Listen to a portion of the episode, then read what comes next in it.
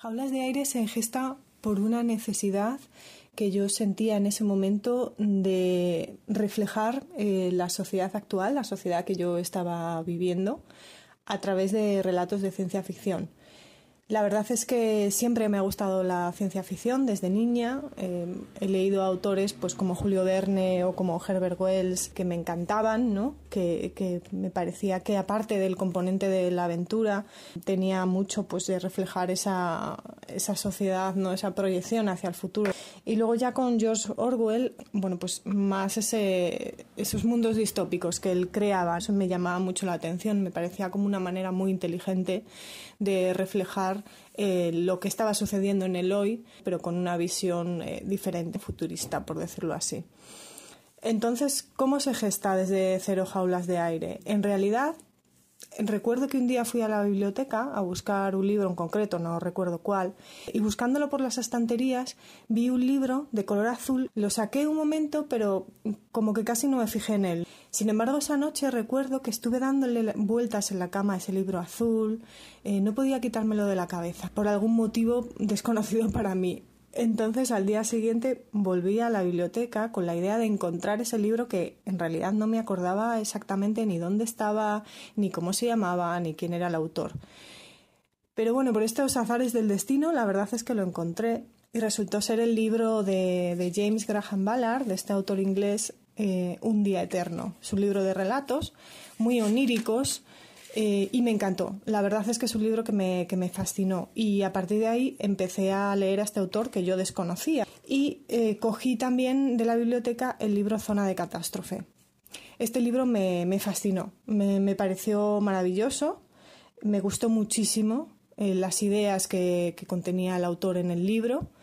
Y, y fue cuando decidí que yo quería hacer algo parecido. Yo siempre había querido ser escritora, esa es la verdad, desde niña es, es, lo que yo quería hacer y de hecho lo hacía, ¿no? Yo en mi casa escribía cuentos por las tardes cuando llegaba después del colegio, me llegué a presentar a algún concurso literario, ¿no? De la escuela y bueno, de este tipo de sitios.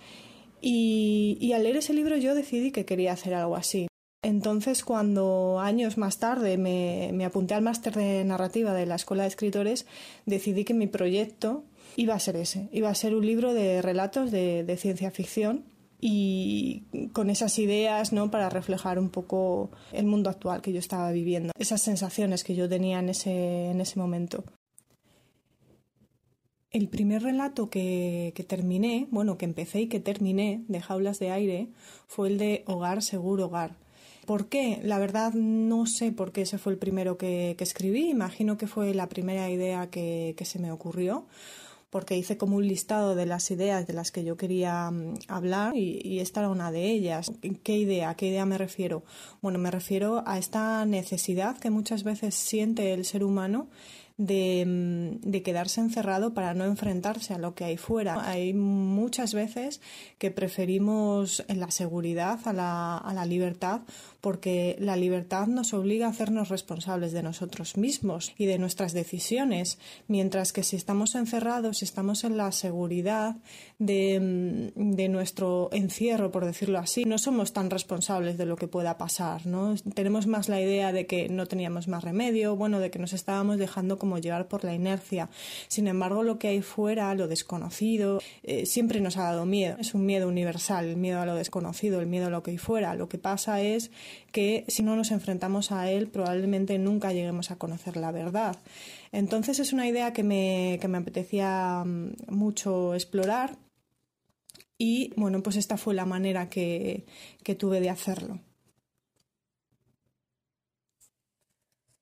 No, el orden de presentación de los relatos en, el libro no coinciden con el orden de escritura. Yo creo que esto es algo que pasa siempre. Tú vas escribiendo los, los relatos, pues según se te van ocurriendo las ideas o según tengas más facilidad para desarrollar una historia o desarrollar la otra, pero luego, a posteriori, una vez ya están todos escritos, hay un trabajo de, análisis, digamos, una reflexión para ver cuál de los relatos encaja mejor en cada lugar, ¿no? En cada parte de la obra. Como es lógico, el primero, el primero de los relatos siempre tiene que ser un relato potente, un relato que, llame la atención para enganchar al lector y que quiera seguir leyendo. Y el último también, o sea, el del final para mí tiene que ser el más potente, el, el que te deje con un regusto determinado, con, con algo que digas, wow, acabo de terminar el libro pues por todo lo alto. Entonces elegí el, el primero, el de cinco milésimas, porque la verdad era un relato que yo vi que a la gente le gustaba mucho. Este relato se lo di a leer pues, a varias personas y también mis, mis, profesores y mis compañeros en la escuela de escritores me comentaron que es un relato que les gustaba, que era como de sus favoritos. ¿no? Tengo que decir que no es mi relato favorito y de alguna manera me sorprendió esa reacción por parte de los demás. Entonces dije, bueno, pues esto significa algo también. ¿no? Eh, por eso lo elegí para abrir el libro, porque me lo recomendaron los demás, porque vi que era el relato que en general más gustaba y, bueno, me pareció adecuado también, ¿no? Para introducir al lector de primeras en, este mundo, en estos pequeños mundos parecidos que, que creo con cada, con cada relato. La verdad es que el relato de jaulas de aire que más me costó escribir es uno que finalmente no está en el libro. Como sabes, cuando se escriben libros de relatos, a veces hay cuentos pues que se caen, ¿no? Y hay otros que se añaden después. Y esto fue lo que ocurrió un poco. Yo escribí un par de relatos para este libro, para la primera versión de Jaulas de Aire, que finalmente no salieron, que, que los quité pues porque no, no acababan de encajar. Y recuerdo que uno de ellos fue el que más me costó escribir. Era un, bueno, era un relato como muy introspectivo, muy metido en el personaje, un personaje que además no conocía su entorno y sin embargo estaba todo descrito a través de sus ojos. Entonces al final quedaba un relato bastante surrealista y no pegaba mucho con el tono de, de los demás. Entonces por eso finalmente se quedó, se quedó fuera. Pero si tengo que hablar de los relatos que sí que están en el libro tal y como se publicó, Respira fue el que más me costó escribir. Le di muchísimas vueltas a ese relato. Recuerdo que al principio se llamaba 6 euros y tenía otro narrador y contaba las cosas de otra manera y al final la voz narrativa no me acababa de funcionar de ninguna forma. Y, finalmente mm, recuerdo que dije, bueno, ya no puedo más con este relato, le estoy dando 80.000 vueltas. Dije, voy a intentar escribir esta misma historia sin pensar, dejándome llevar con una voz a ver qué tal, eh, algo totalmente diferente, una segunda persona que además luego creo que tenía mucho sentido para este relato, porque es un personaje que de alguna manera está dividido emocionalmente. Y bueno, pues al final me dejé llevar, dije, venga, voy a ponerme a escribir esta misma historia sin pensarlo demasiado, como desde las tripas, y me salió esa voz narrativa ¿no? que tiene el relato. Y la verdad es que me gustó mucho el resultado. Este sí que diría yo que es mi relato favorito del libro. Y, por eso también lo elegí para ponerlo en último lugar, porque creo que en último lugar tiene que ir un relato, un relato potente, un relato que deje con ganas de más y con un sabor de boca, bueno, en este caso agridulce, claro, porque ninguno de los de jaulas de aire es especialmente eh, alegre, pero yo quería impactar, ¿no? Quería dejar esa sensación de impacto al acabar la lectura y creo que este era el relato adecuado para eso. Pues me gusta que me preguntes precisamente cómo nace y se desarrolla amistad, porque creo que es uno de los relatos que tengo más claros en este sentido, ¿no? Que es algo como muy, muy concreto. Recuerdo que ya estaba pues dándole vueltas a las ideas que quería plasmar en, en jaulas de aire y la verdad es que una de esas ideas, una de las inquietudes que yo tenía por aquel entonces era el tema de la mercantilización, ¿no? Yo veía que, que, que bueno, pues que la mercantilización cada vez iba a más y me preguntaba dónde estaba el límite. Entonces recuerdo que mm, un día iba yo en el metro y fue la época en la que la estación de Sol, de, metro, la estación de metro de Sol de, Madrid, estaba patrocinada por una marca de telefonía móvil. Y eso fue lo que me hizo reflexionar todavía más sobre esta idea, ¿no? Que ya bullía dentro de mí. Y dije, bueno, ¿y si damos un paso más? Y que ya no solamente puedan patrocinarse las estaciones de metro, que es algo público, sino que podamos llegar a patrocinar incluso personas, ¿cómo sería ese mundo? Y de ahí surgió la idea, y de ahí surgió pues esta, este relato que a mí personalmente también, también me gusta bastante.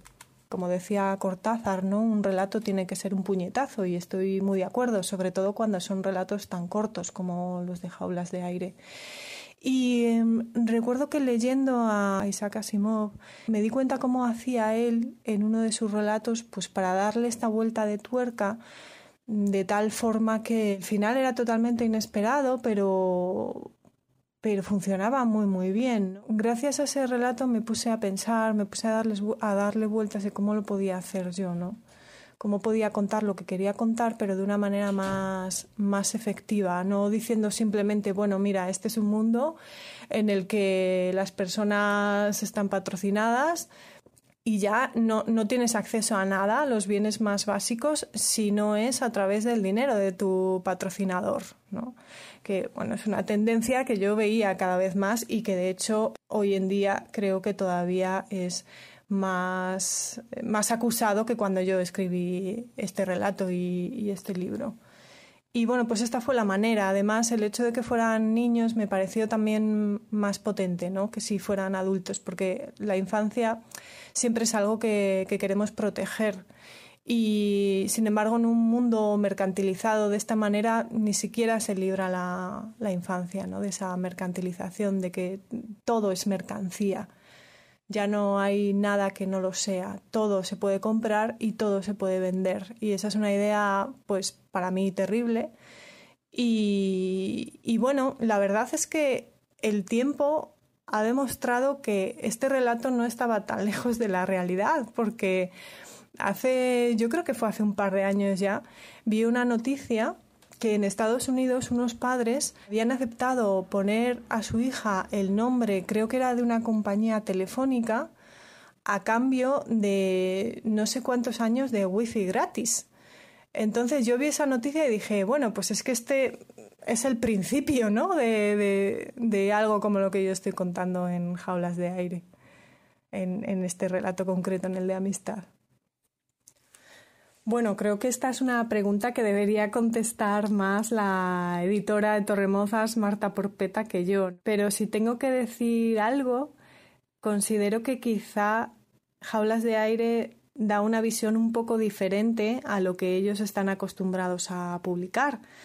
Porque, como sabes, eh, Torremozas se centra sobre todo en la poesía y en el relato corto, pero suelen publicar géneros más realistas. Es cierto que tienen un poco de todo, que luego hay historias como más surrealistas eh, o, más simbólicas, pero ciencia ficción como tal no es un género que ellos publiquen con frecuencia. ¿no? Entonces, la verdad es que yo siempre les, les agradeceré que se fijaran en mi libro, tanto a Marta como a Jesús, y que no lo rechazaran por ser de ciencia ficción porque sí que es cierto que hay muchas editoriales que, publican géneros realistas y que si les llega un manuscrito de otro género eh, no lo aceptan, solamente por eso, ¿no? Que lo entiendo, porque, oye, tú eres una editorial, tienes una determinada línea eh, y, si se sale de, tu línea editorial, pues mm, para que lo vas a publicar, ¿no? Si piensas que tu público, pues no, no lo va a aceptar. Sin embargo, ellos no se cerraron a eso y mm, simplemente se fijaron en que fue un libro que les gustó y decidieron publicarlo por, por eso. ¿no? Y, y, yo pues le agradeceré siempre, agradeceré siempre la oportunidad que da Torremozas a, a los escritores noveles, a las escritoras noveles de, de darse a conocer, de publicar su primera obra, eh, porque ellos también arriesgan mucho con eso, ¿no? Y hacen una labor muy importante, no solo de recuperación de autoras que se han quedado en el olvido, sino también eso de, bueno, de dar una oportunidad a, a las escritoras que estamos empezando. Mm, ¿Cómo se produce la publicación? Pues bueno, la verdad es que mm, ocurrió de una manera mm, no tan convencional, ¿no? Quizá. Recuerdo que, mm, que por aquel entonces, eh, todos los martes, creo que eran los martes, se celebraba en Vergüenza Ajena, que era un, bar eh, cultural que había en Moncloa, eh, que cerró hace poquito, la verdad es una pena. Em, se celebraba una jam sesión de microrelato. Entonces lo que hacían era invitar a, un escritor o escritora que leyera alguno de sus relatos o parte de sus relatos y luego ofrecía al público una frase y el público tenía que escribir un microrelato a partir de, esa frase. ¿no? Teníamos 10, 15 minutos para, ello y luego todo el mundo salía a leer su microrelato y había un ganador. Eh, recuerdo que ya asistí la primera vez para ir a la, a la presentación de, de, un libro colectivo ¿no? de varias escritoras que de la editorial Torremozas precisamente, ¿no? Y eh, escribí mi microrelato y resulté ganadora. Ahí estaba Marta, ¿no? Marta Porpeta, la editora de Torremozas. Y la verdad es que la experiencia me gustó mucho y entonces volví al martes siguiente. Y el martes siguiente, casualmente, eh, la autora o el autor que, iba, no recuerdo ahora mismo quién era, también era de Torremozas y volví a estar Marta allí también yo escribí mi microrelato y volví a ganar. Em, entonces, recuerdo que yo, eh, al volver a casa días después, pues estuve pensando, oye, ¿y si eh, mando mi libro a Torremozas? Es una editorial que, bueno, en ese momento no había, no había valorado, había enviado ya jaulas de aire el manuscrito a otras editoriales y me puse a trastear en su página y vi que tenían abierta la recepción de manuscritos. Entonces dije, bueno, pues es una oportunidad, ¿no? Em, publicar además en una editorial como, como esta, que, que, está consolidada, que lleva tantos años, que hace una labor tan bonita. Y mm, escribí al correo electrónico que ponía en la web, eh, dije, oye Marta, no sé si te acuerdas de mí, hemos coincidido en, en, en estos eventos y tal, tengo un libro escrito de relatos, te lo envío a ver si te gusta.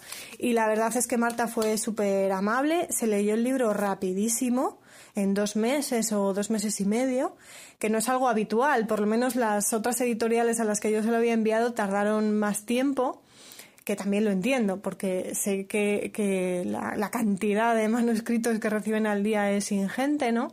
La cuestión es que se lo leyó muy rápido y, me escribió para decirme que le había gustado mucho y que si no tenía ningún otro plan para el libro, pues que, estaban interesados en publicarlo. Eh, no tengo ni que decir la ilusión que me hizo, ¿no? Para mí fue, bueno, pues un sueño cumplido totalmente, ¿no? Em, fue una noticia eh, increíble y, yo siempre les estaré muy agradecida, la verdad, que me dieran esa oportunidad. La verdad es que considero que la ciencia ficción, y no solo la ciencia ficción, sino todos los géneros no realistas, están ahora en un buen momento dentro de lo que es el panorama hispanohablante, ¿no? Hasta ahora veíamos como que tenía mucha fuerza eh, lo anglosajón y es cierto que sigue teniendo mucha influencia y mucha fuerza, pero está saliendo a la luz muchísimos más autores y autoras de género eh, hispanohablante en la actualidad.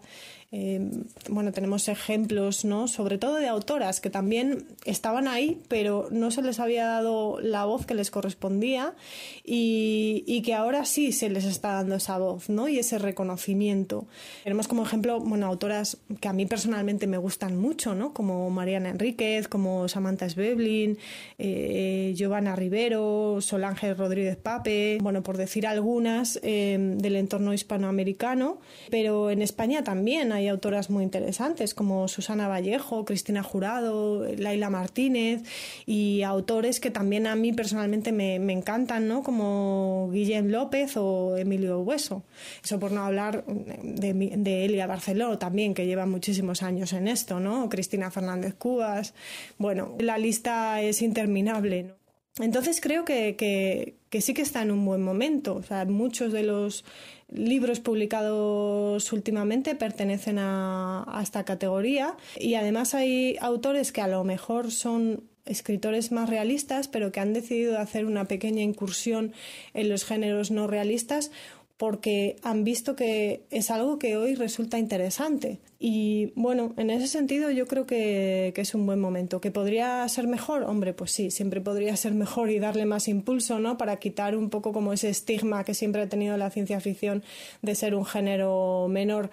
Pero aún así yo considero que ahora mismo sí, es un buen momento y además hay editoriales grandes que están, que están apostando por, por estos géneros. Eh, sí que es cierto que muchas veces hay editoriales más tradicionales que, publican ciencia ficción o géneros no realistas, eh, pero que no lo especifican como tal, ¿no? En, dentro de lo que es la sinopsis del libro o, o cuando lo comercializan o este tipo de cosas, porque parece que hay todavía como mucha gente que les dices, no, este libro es de ciencia ficción y, de primeras deciden no leerlo, ¿no? Porque ya tienen como una serie de, prejuicios que les hace alejarse. Y sin embargo yo estoy segura de que luego lo leen y, les gusta. De hecho es algo que a mí también me pasó con, con Jaulas de Aire. Una de mis intenciones al escribir este libro es, era llegar a la gente, a los lectores que normalmente no leían ciencia ficción. ¿Pero por qué? Porque a mí me parece que este tipo de libros en realidad, como ya he dicho antes, hablan de, nuestro día a día hablan del hoy, hablan del ser humano, igual que cualquier libro realista. Entonces podemos sentirnos identificados igualmente. Y mm, y sin embargo, eso hay muchas personas que tienen un cierto prejuicio y no se animan a leer estos géneros de primeras. Eh, sin embargo, yo la verdad quedé muy contenta con, con el libro porque bastantes personas me lo leyeron y, me dijeron que, que, les había gustado mucho, aunque ellos no eran lectores de ciencia ficción. Me dijeron, no, yo no suelo leer este tipo de libros y tal, pero me he dado cuenta de que, de que está muy bien, de que me ha gustado, ¿no? Funciona, es curioso, mucha gente sorprendida incluso, ¿no? Porque a lo mejor pues no habían tenido un acercamiento a este tipo de géneros. Y yo siempre digo que en realidad, si nos fijamos en el cine, hay muchísimas películas que son de ciencia ficción, muchísimas, y las ve todo tipo de público. Entonces, eh, ¿Por qué no puede pasar lo mismo con los libros? Yo creo que muchas personas no son conscientes a lo mejor de que esa película que están viendo es de ciencia ficción. Hay, casos muy claros, ¿no? O sea, Star Wars, pues, pues sí, claro, es ciencia ficción, ¿no? Pero hay, hay otras, a lo mejor que, que, no es tan claro y, y, entonces piensan, realmente creen que no les gustan los géneros no realistas y realmente sí les gustan. Entonces, bueno, creo que, no estaría mal también poder romper esa, esa barrera y que la ciencia ficción llegara a todo el mundo. Aunque creo que estamos en ese camino, la verdad, ¿eh? actualmente. Sí, esto es totalmente intencionado. Claro, yo quería que dentro de mi libro hubiera personajes femeninos, masculinos también, pero que hubiera también una representación femenina, porque al fin y al cabo somos la mitad de la población. Decidí además hacer unos personajes femeninos, eh, no sé si fuertes, o sea, eh, una representación de la realidad, ni más ni menos, ¿no? O sea, que pudieran. Eh, ocupar puestos de responsabilidad en, en una empresa o mm, eh, que fueran protagonistas. Eh, no solamente el típico personaje que es madre del protagonista o que es esposa del protagonista. Bueno, quería simplemente romper un poco esos roles más, más típicos y que yo creo que además en la literatura de hoy eso es algo que ya se hace de manera muy habitual, ¿no? Sí, lo he dicho antes y creo que es algo muy importante. Eh, considero que la ciencia ficción es un género maravilloso para la crítica social. ¿Por qué? Porque mm, no funciona igual hacer una crítica social desde el realismo ojo, que funciona ¿eh? y que en momentos determinados puede hacerlo también muy bien. Sin embargo, hacer una proyección hacia el futuro de las tendencias de la sociedad de hoy en día me parece muy efectivo y eso solamente lo puede hacer la ciencia ficción. Tú con el realismo te tienes que quedar al final en lo que sucede en una sociedad que existe hoy, ¿no? Y eso lo podemos ver a lo mejor con nuestros propios ojos. Sin embargo, ese futuro eh, que es consecuencia de lo que ocurre hoy, mm, a lo mejor no es tan fácil de imaginar. Normalmente em, esas proyecciones hacia el futuro no son nada agradables para, para nadie. Hablando un poco de las distopías, obviamente si hablamos de las utopías, ese sentimiento de prospección también está y también es muy interesante porque ayuda a imaginar eh, futuros mejores para nuestra sociedad y rompe un poco también con el pesimismo, ¿no? En mi caso, al escribir Jaulas de Aire quería ir más por la línea poco de, de mostrar, simplemente mostrar qué es lo que puede pasar, de desgranar esos aspectos de la sociedad que a mí personalmente no me gustan y me parece que van en contra del propio bienestar del ser humano y eso, llevarlos un pasito más allá. En realidad es una pequeña vuelta de tuerca, ¿no? Y no solamente proyecto hacia el futuro en algunos relatos, sino que en otros estoy hablando un poco del hoy, ¿no? Por ejemplo, en el de cinco milésimas, em, a mí cuando escribí ese relato me pilló en un momento laboral, la verdad, bastante complicado. Yo estaba bastante agobiada y no veía que fuera conmigo esta idea, ¿no? de, de que trabajar es eh, una obligación en el sentido de que cuantas más horas mejor, de que es lo más importante dentro de la, de la vida, ¿no? Y que hay que estar pues 14, 15, 16 horas las que, las que, haga, las que haga falta, ¿no? Y que todo lo que no tenga que ver con eso tiene menos importancia. Y me pareció que una buena manera de hacerlo era a través de, de, personas que se han convertido ya en robots, pero que esta conversión es una ascensión en realidad en la escala social. Eh, bueno, pues es una manera de reflejar algo que ya estaba sucediendo, que, que está sucediendo hoy, pero desde un punto de vista diferente. Y creo que eso es enriquecedor siempre. Yo creo que la ciencia ficción y el terror siempre se han llevado muy bien. Sobre todo eso, si estamos hablando de subgéneros como el de la distopía, ¿no? Por ejemplo. Mm, de hecho, es que no puede existir eh, una proyección hacia el futuro de una sociedad en términos negativos sin que exista un componente terrorífico.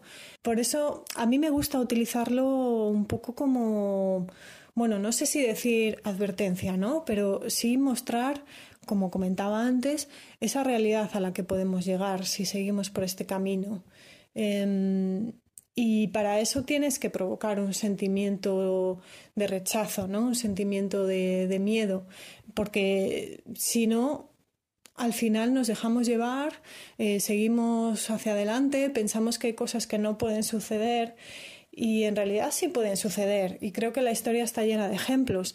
Entonces no se trata tampoco de, de, desanimar a la gente y de, y de que todo el mundo piense que no hay que no hay solución posible y que no hay escapatoria posible a este sistema en el que nos encontramos, pero sí de hacerla reaccionar, ¿no? Por lo menos, bueno, mi intención simplemente es que que el lector reflexione, que se pare a reflexionar, porque muchas veces, como digo, en, estamos inmersos en la rutina del día a día, en la inercia, eh, un día da paso a otro día, un año a otro año, y empezamos a normalizar cosas que en realidad no son normales. Y mm, solamente con la distancia que da una, una proyección más hacia el futuro o, o desde un punto de vista diferente, somos capaces de darnos cuenta de determinadas cosas y determinados detalles que son terroríficos, que no deberían ocurrir y que sin embargo están ocurriendo. En sombra me interesaba transmitir esa sensación de desasosiego, de angustia, a través de, un espacio que, que es un poco que, fluctúa, que no es concreto, ¿no? Que, provoca incertidumbre. La incertidumbre siempre nos da miedo. Y ese también es un elemento con el que he intentado jugar en, varios de los relatos, sino en todos, ¿no? El miedo a lo que no conocemos. Em, y que nos hace replantearnos cosas y por eso nos da miedo por lo que comentaba también antes, porque nos obliga a enfrentarnos con nuestro propio yo, nos obliga a preguntarnos quiénes somos realmente y si lo que estamos haciendo es correcto o no es correcto dentro de nuestros propios valores como seres humanos. Creo que no hay nada que dé más miedo que el enfrentarse con uno mismo, con nuestras propias sombras, con nuestros propios traumas, con todo eso que llevamos dentro y que no queremos reconocer. Entonces, sacarlo a la luz es un ejercicio de valentía muy grande y mm, al fin y al cabo es lo que de alguna manera hacen los personajes de jaulas de aire. Algunos deciden sacarlo a la luz, deciden mirarlo de frente y afrontarlo y otros deciden darle la espalda porque no son capaces de, enfrentarse a ello. Y los dos comportamientos son muy humanos. Ojo, no estoy queriendo juzgar para nada, ¿no? Simplemente mostrar, mostrar y reflexionar sobre todo aquello que, que nos hace decidir seguir con la vida que llevamos hasta ahora en nuestra burbuja sin plantearnos otra cosa o intentando no plantearnos nada más que puede estar totalmente justificado, ¿por qué no? Y eh, la opción contraria, ¿no? La de decidir dar un paso adelante, em, llegar hasta el autoconocimiento y decidir hacer algo al respecto y cambiar las cosas que a lo mejor no nos gustan. Este es un poco, digamos, el, el trasfondo que puede haber y que em, y que yo creo que está muy enlazado con las cosas que nos, que nos dan miedo, ¿no? Más allá del, del monstruo externo, de lo que pueda existir más allá al otro lado de la puerta, eh, lo que más miedo nos da está dentro de nosotros. Yo creo que las referencias más importantes de jaulas de aire son literarias, sin lugar a dudas. Eh, por ejemplo, Ray Bradbury es un escritor que a mí me encanta, siempre me ha gustado muchísimo, sobre todo la manera de escribir que tiene. Y ese lirismo, la verdad es que lo he absorbido mm, desde, desde niña casi y de alguna forma pues está ahí, ¿no? En, en jaulas de aire. También el padre de la ciencia ficción rusa, Eugeni Zamiatin, hay un relato que es precisamente Sombra, donde le quiero hacer un homenaje, quiero hacer un homenaje a su libro, a nosotros, que está escrito en 1920 y que bueno, es increíble, ¿no? Piensas que está escrito hace un siglo y tiene una clarividencia, ¿no? Una visión futura, eh, porque está totalmente de actualidad hoy en día. Además fue el precursor de, libros después como Un Mundo Feliz o como 1984. Entonces, bueno, en ese libro los, los edificios son transparentes, ¿no? Y eh, es lo que quise, quise hacerles homenaje con esos edificios que tampoco, que, que tampoco pueden ocultar nada en el, en el relato de sombra. También quise hacer un homenaje a la escritora Philip Dorothy James, Dorothy James que escribió Hijos de los Hombres. Ella es sobre todo una escritura de novela negra, pero tiene esta novela que es de ciencia ficción y que luego se llevó a la pantalla con el mismo nombre de Hijos de los Hombres, aunque es una interpretación bastante libre de lo que era el libro y mm, quise en cinco milésimas poniéndole bueno pues una versión de su nombre al, al personaje femenino eh, porque la verdad es que fue una novela que también me gustó me gustó bastante y mm, luego bueno pues las referencias podrían ser casi interminables no pero está Herbert Wells como comenté antes está Philip K. Dick eh, Úrsula K. Mm, bueno hay hay muchos es verdad que la mayoría son de la ciencia ficción clásica eh, anglosajona, sobre todo, que era la que yo leía por aquel entonces, que leía de más, de más jovencita, ¿no? E indudablemente también, como he comentado antes, eh, James Graham Ballard. Me leí prácticamente la mayoría de los libros que había publicado este autor antes de empezar a escribir el mío y fue una influencia muy clara porque, como he comentado antes, fue descubrir su libro eh, Zona de Catástrofe y El Día Eterno lo que me llevó a pensar que yo quería escribir algo parecido. En cuanto a otro tipo de influencias, sí que bueno, el cine, las películas de ciencia ficción siempre me han encantado, eh, pero recuerdo una serie en particular de cuando era niña que se llamaba Más allá del límite que era una serie, bueno, pues que exploraba como todas las opciones tecnológicas del ser humano, eh, viajes espaciales. Bueno, yo recuerdo que era una serie de, ciencia ficción y de géneros no realistas y que me encantaba y me encantaba la cabecera, esa es la que aparecía diciendo no intente apagar su televisor, hemos tomado el control. Eh, bueno, eh, me sumergía totalmente, ¿no? Y yo creo que también hay una influencia de eso en jaulas de aire. Y más allá de eso, también es cierto que, mm, por ejemplo, a mí me gusta mucho la fotografía, yo he hecho fotografía durante muchos años y me encantaba el surrealismo en la fotografía, también en la pintura, ¿no? Pero sobre todo en la fotografía. Y hay autores como Man Ray que, que, me encantaban y que creo que también tiene que ver con, con, los espacios que he creado en relatos como en sombra, que son esos espacios un poco fluctuantes, que no son concretos, que son difusos de alguna manera, son surrealistas al fin y al cabo. Y tengo que decir que estoy convencida de que ha tenido mucho que ver también esas lecturas que yo tenía de niña de la colección Espacio, que eran unos libros infantiles. Eh, donde muchas veces había historias de ciencia ficción, pero eh, ambientadas en el entorno rural, en el entorno español, ¿no? Eh, había una que era El ovni que cercó al tractor, que me parece maravilloso. Yo ese libro cuando lo recuperé muchos años más tarde de casa de mis padres eh, y dije, bueno, es que aquí están mis primeras influencias, ¿no? La verdad es que no sé si sabría identificar tres ingredientes concretos.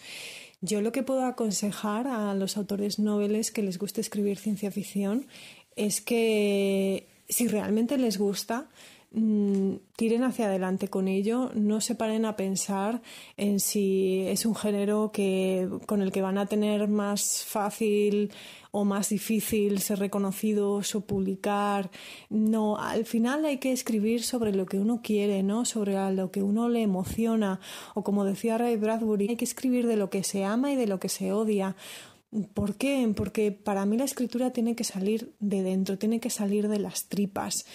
Esto no significa que no sea necesaria una planificación previa en muchos casos y luego, por supuestísimo, una corrección posterior que te ayude a dar orden a esas ideas, a esas emociones que has plasmado en el papel.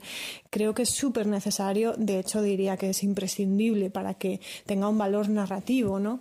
Em, pero creo que em, hay como una primera escritura que hay que hacerla desde, desde la emoción total, desde el sentimiento, desde las tripas, desde lo lo que nos inquieta, desde lo que tenemos muy, muy adentro, y porque así lo vamos a sentir muy verdadero. Em, creo que cuando leemos una historia esto se nota. Se nota mucho si está escrito desde, desde dentro, desde algo que el autor realmente cree y realmente siente, o si está escrito muy desde la cabeza. Y repito, esto no significa que, que no sea necesaria una planificación, o sea, no sea necesaria una corrección luego más mental, más desde la cabeza, de elegir las palabras, la palabra adecuada o de darle el orden adecuado o de quitar las cosas que sobran, añadir cosas que faltan. Por supuestísimo que sí, pero mm, personalmente considero que mm, em, hay un proceso en la escritura que es como una especie de trance en el que hay que entrar y hay que emocionarse mientras está em, escribiendo algo en particular, ¿no? Luego, ese pequeñito momento Luego hay otros en los que es un trabajo, como digo, más desde otro lugar. Pero yo animaría, la verdad, a los autores noveles a que buscaran ese momento en el que uno está escribiendo desde, desde dentro, desde una emoción poderosa.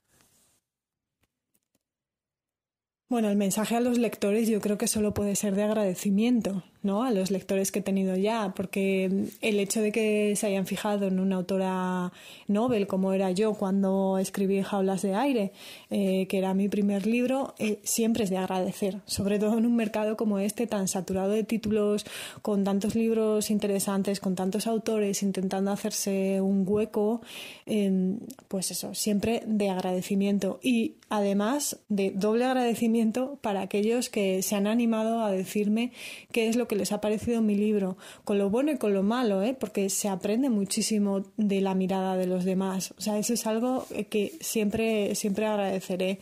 Y mis lectores futuros, bueno, no sé, yo siempre animaré a todo el mundo a acercarse a, a los géneros no realistas, a acercarse a la ciencia ficción, porque de verdad que es muy interesante. A ver, Obviamente puede haber gente que realmente no le guste el género y es totalmente respetable. A mí también hay géneros que me gustan más y que me gustan menos, que me interesan más o me interesan, me interesan menos. Pero aún así yo considero que sí que todavía hay muchos lectores que a lo mejor se sorprenden, ¿no? No, no con mi libro en particular, sino que a lo mejor se sorprenden con un género que a lo mejor ellos pensaban em, que solamente trataba una serie de cuestiones y que trata más, que es muchísimo más amplio. Así que nada, además siempre animaré a leer a la gente, eh, no importa lo que sea, ¿no? Porque yo disfruto tanto con la lectura, disfruto tanto que, es una actividad que, siempre quiero compartir con los demás, ¿no? Y nada, pues mm, Ferki, muchísimas gracias por todo, gracias por la entrevista. Eh, he disfrutado un montón con las preguntas y contestando a ellas y bueno, yo encantada de, de colaborar con vosotros con Altavoz Cultural y para cualquier otra cosa, pues ya sabéis dónde estoy.